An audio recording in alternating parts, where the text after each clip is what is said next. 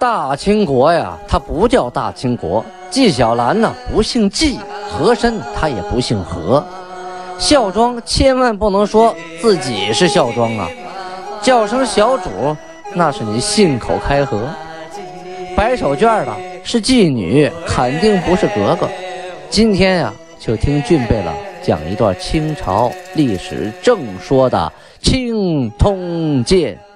听众朋友们，大家好。咱们继续播讲《青通鉴》，有您的陪伴，童俊不孤单。这一回啊，我们讲到了天聪二年，就是皇太极执政的第二年，明崇祯元年，是明朝崇祯皇帝啊执政的第一年，农历的戊辰年，公元一六二八年正月初一的档案记载啊。皇太极啊，准备跟明朝通好。当然了，他一直也采取这个政策啊。他表面上一直就是跟明朝啊准备求和啊，不再打了。呃，开始的时候啊，在明朝的宁远，宁远就是今天的辽宁省兴城啊。现在那个宁远老城还在，当初就是袁崇焕在那儿打败的努尔哈赤。宁远的总兵官祖大寿啊，他部下叫银柱啊，就是金银的银，嗯，住在哪里的住？这个人叫银柱，出去巡逻呀，被金军的部队给发现了，给抓获了啊，抓获了，一直就扣在这个金国。这回呢，为了示好，把他给放回来了啊，放回来了也不能白回来呀，让他给祖大寿啊。带回了一封书信，上边大概是说啊，我们彼此之间呢，谁也不服谁啊，都说着大话，最后结果呢，什么时候是个头啊？一旦打起来呀，双方都有战争之祸；如果共同息兵呢，则共享太平之福。这个道理大家都知道。我呀是希望两国能修好，共图太平，所以呀。呃，我派遣使臣啊，祭你们的先帝，同时呢，贺你们新君继位。因为明朝那边呢，在去年天启皇帝啊驾崩，崇祯皇帝失位啊，就接替他哥哥的位置。但是新皇登基改年号呢，都是在第二年的开头啊，就是正月初一，这个时候才算崇祯元年啊。所以皇太极呢说派使臣。祭祀先皇，同时恭贺新皇继位。这次呢，我把银柱释放回去，同时呢，也让他呀问一问你们那边国家的使臣，啊，将来是否准备对我们以礼相待呢？啊，如果准备和我们和好，那我就派使臣过去啊，祭祀啊，然后恭贺呀。说白了，就是皇太极呀一封示好的信。首先，我先释放了一个大牌的俘虏啊，一个将官，你对方的将官被我抓获了，这么多年我给他放回去。然后呢，我还准备啊去祭奠你的先皇，同时呢恭贺你的新皇登基，这都是有礼貌的事情，是吧？如果大家这样长时间保持这样的往来，就不是敌国，就变成友国了嘛。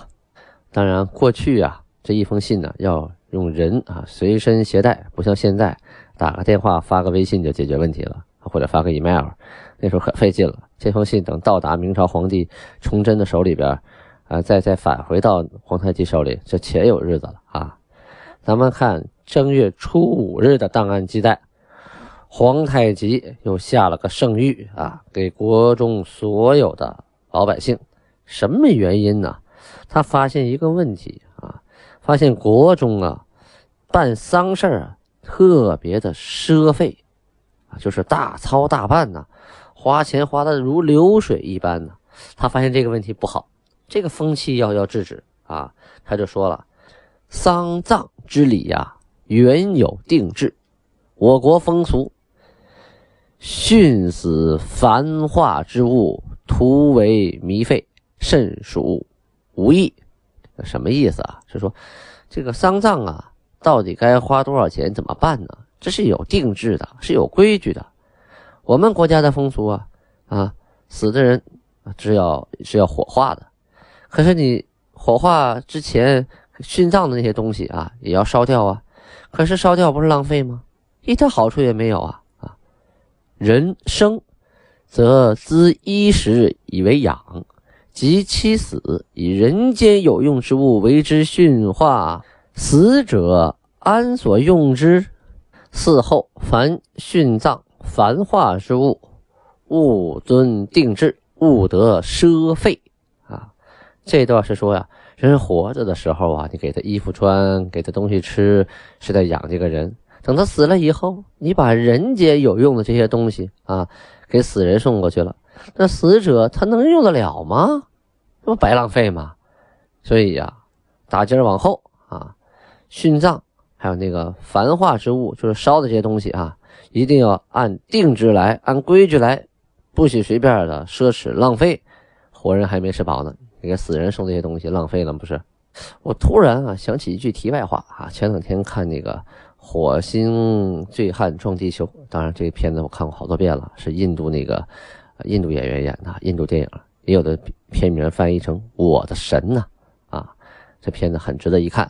这个电影的主演叫阿米尔汗啊，我在几年前就看过他这个片子，然后最近呢拍《摔跤吧，爸爸》啊，还有一系列的片子，我又重看了一遍这个《火星醉汉撞地球》，有的翻译成呃我的神，其中他有一段话，他说，呃是在他呀呃恒河里洗完澡以后，把牛奶浇到河边的石头上，然后当时他是为了回家要虔诚的求各种的佛，啊一桶一桶牛奶那么浇下去，后来呢他就说了一段话。他说：“这个神肯定是打错电话了，神怎么会让我把牛奶倒到那里呢？如果神真爱我们的话，我们应该把牛奶给那些街边吃不起饭的人呢。为什么为了敬神把牛奶都倒到河里呢？那那些街边的乞丐，神就不爱护他们了吗？是不是传递神语言的人打错号码，听错消息了呢？我觉得这突然让我想起了这个故事啊，就是说我们在祭祀死人的时候啊，花掉那么多钱，那么多东西。”当活人还不够吃饭的时候，这是个什么概念呢？就活着的人吃不起饭，到边都快饿死了，而死人呢，却烧掉很多很多的值钱的东西，这是为什么呢？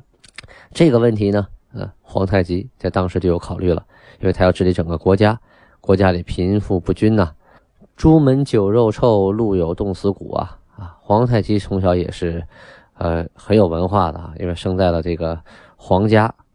他生出生的时候，他父亲就已经当了大贝了，当了王了，所以从小受到的教育是不一样的，习汉字啊，有文化，这一点要比努尔哈赤强很多，所以他治国安邦啊，都是以民生为主的啊，特别考虑老百姓的安危，老百姓的生计，所以他下了这么一篇上谕，就是说以最高统治者的身份告诉大家，不要再胡乱的奢侈浪费了，我们还有很多人吃不起饭，以后。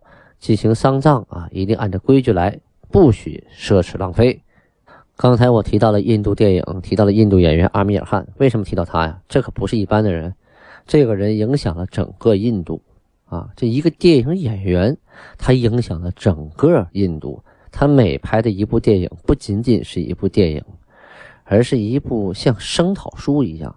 像印度一些不合理的或者一些落后的社会制度、社会现象、社会风俗习惯提出来的一个声讨书啊，提醒或者是惊醒印度的世人啊，去如何面对，如何面对他们当今的世界，如何面对真理。每一部片子都让人哎呀，可以良久的沉思，让人想很多很多，浮想联翩，所以它会影响整个印度国家，影响一代人。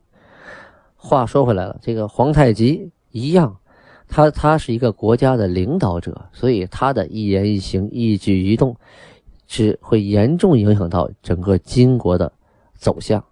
所以，任何一个国家的皇帝都是一样。明朝的皇帝，假设常年不上朝，天天在后边啊声色犬马，外边什么样也不知道，一样会影响国家啊，就会兵戈四起。所以说，国家就不安定，最后就走向灭亡。而皇太极呢，如此的关注民生，发现一点点小事情啊，看在眼里，记在心里，过后呢，就要拿出一个方案来，这说明啊，他心系百姓。遇到这样的君主啊，他的国家必然会走向富强繁荣。档案记载呀，在正月的时候，东方叫格伊克里部落啊，这是个小部落。这个小部落的名字也有写成葛呃葛伊克勒的啊，叫葛伊克勒或者格伊克里，这都是一个少数民族语言的音译。这个部落呀，居住在松花江的下游浑同江一带，自黑龙江与松花江的河流处起啊，就交汇处开始，往北啊，一直与乌苏里江啊相接那一段。这一段称为浑同江，明代后期啊，当地居住有葛伊克勒、努耶勒、胡什哈里啊三姓人啊，就是三个姓氏，他们姓氏不同，但是呢，就是一个部落啊。从万历年间起啊，这三姓人家呀就商量啊，啊，咱们不能这个没有没有主子呀，就推举啊姓葛的哈拉达。哈拉是满语部落的意思，达是长官啊，哈拉达就是氏族的长官啊，世代兼任总部长啊，结为一个互通婚姻的亲属部落，就这么三姓人啊，互相的互通婚姻。这一段呢，记载在《华川县志》卷五葛氏源流考啊，这姓改姓的改汉姓姓葛的啊，他们。啊，他们祖上怎么回事啊？葛氏源流考，这个葛伊克勒呀，等等，这个三姓人家呀，与清朝的关系是源远流长啊。皇太极在位期间，葛氏的头目入朝啊，贡物就献东西啊，有八次。他们这个部落的部长索索库啊，就后期啊，有个部长叫索索库，在天聪九年（一六三五年）的时候啊，还被封为了。古伦达，啊，古伦达，这个古伦这个词啊，在现在满语里啊是国家的意思，可是，在当时的满语里啊，它就是部落的意思啊。古伦，古伦啊，是部落的意思，呃，还不是很实际性的那种国家啊，就是一个区域内的。达就是头啊，古伦达就是部长，同时啊，还让他娶了宗室的女人，成为了额驸啊，就是金国的女婿。康熙年间呀，流徙到东北的汉族文人杨斌，他写的《柳边纪略》，追溯说三姓头目啊，接上少主，又以少女和亲冠成于出塞门，比府典故上面的记载呀，不免呢会有夸张之处，但是呢，却说出了个三姓部落呀，跟清廷啊非同凡响的一段姻缘。这个三姓啊，就是现在的伊兰县啊。伊兰县呢，啊，就是呃满语的三哈，就是伊兰哈拉，原来叫三姓副都统衙门，是清朝一个重要的官员所在地啊，管理的库页岛和呃一大片土地呢。俄罗斯现在俄罗斯一大片土地都是归呃三姓副都统衙门管理的。这个《柳边纪略》里是说呀，就这些人呢，啊，就经常呢就喜欢啊或者崇尚。跟，呃，女真人结亲啊，就是娶皇室的女人，然后呢，也是乘着那种大轿子啊，几人抬的，就学习这个女真人这种，呃，生活习惯，这个礼节，这有面子呀啊！出塞门的时候大轿台子，其实正常人他们应该骑马或者是坐马车的啊，就是说他们，呃，对，呃，金国或者后期韩国的崇拜啊，是成形成一定的风气的。到了顺治年间呀，这个索索库的孙子啊，叫库里干，也是个额驸，就是他也娶了这个，呃，这个那个时候就不是金国了，就是代清国，他也娶了代清国的皇室的啊女孩，所以称为额驸。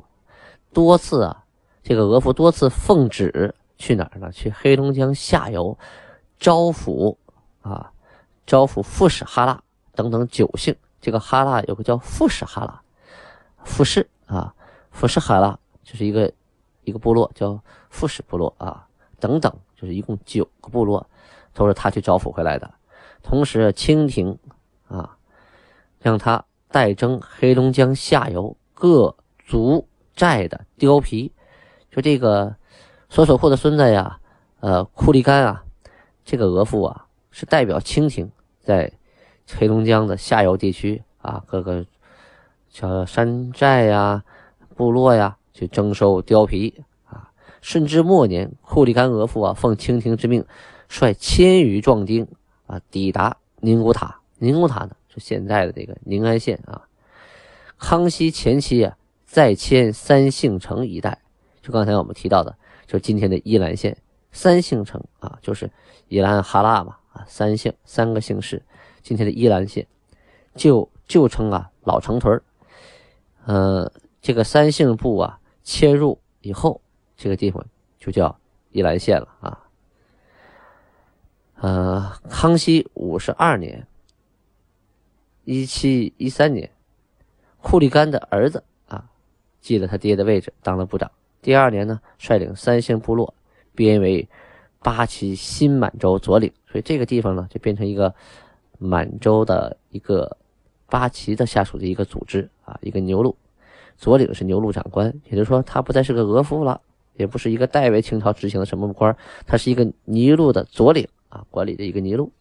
这个三姓这个地方啊，就现在依兰县这个地方啊。啊，真的很有研究头，为什么呢？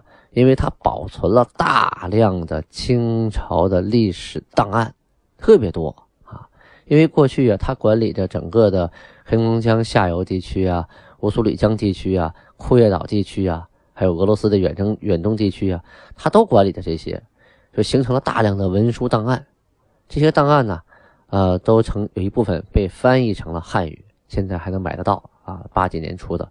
我看过这本书，啊，是沈阳的老先生童永功，我们本家一个老先生，原来辽宁省档案馆的啊，年轻时候翻译的。后来他跟我说：“你还能买到这本书吗？”我还真买到了一本，他自己都找不着了。通过这本档案呢，啊，翻译过来档案，能看到当时很多的历史事实，如何判案的，如何征收貂皮、颁赏乌林啊，乌林就是财物啊，就是你收了东西，你得赏东西啊。如何处理跟各少数民族之间的关系？哎，那些档案都记录的非常详尽。因为那个时候啊，他要他是个副都统衙门，所以他做什么事情呢，都要向吉林省将军衙门啊去汇报。吉林将军衙门呢，再向盛京啊衙门去汇报。盛京就是现在的沈阳，因为那时候沈阳属于陪都，规格要很高，他就管理的东北整个地区。如果圣经的拿不准的事儿，他就向北京城再汇报，然后再一级一级发下来。所以，的文书啊啊档案呢。存留了很多啊，而且呀，那个时候的档案大部分都是满语档案，用满语来记录的东西啊，你去研究会很真实、很准确。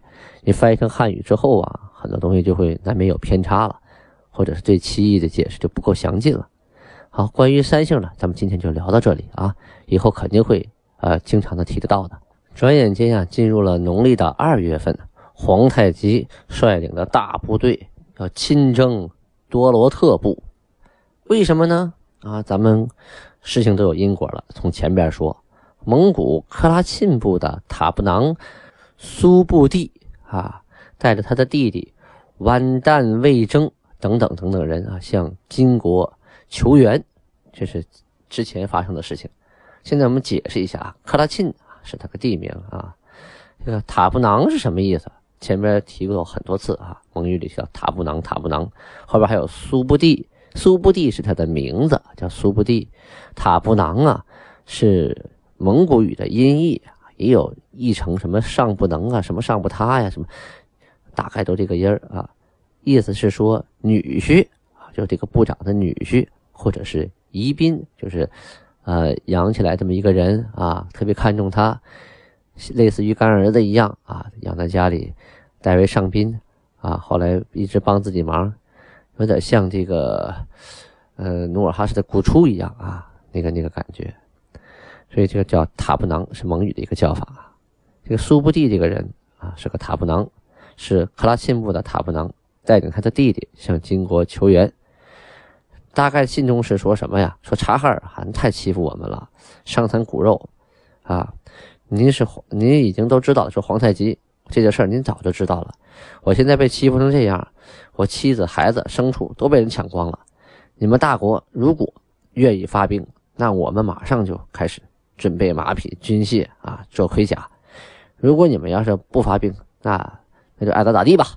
啊，就就这么大概这么个意思。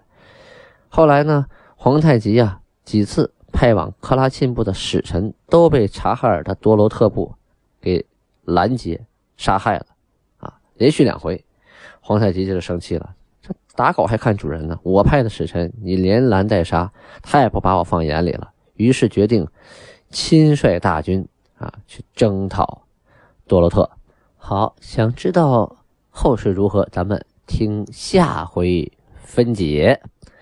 感谢大家聆听，欢迎大家留言，感谢大家转发，欢迎大家赞助，也就是打赏啊，对，钱多少无所谓啊，要个气氛。我今天发现我们现在的排名呢，是总排名历史类的七百多位啊，太可怕了，我们需要排名往前爬，没有大家，靠我一个人，我就录一万集也没有用啊。感谢大家，希望我们的排名能靠前，让更多的人知道青铜剑。安布拉巴尼哈，非常感谢。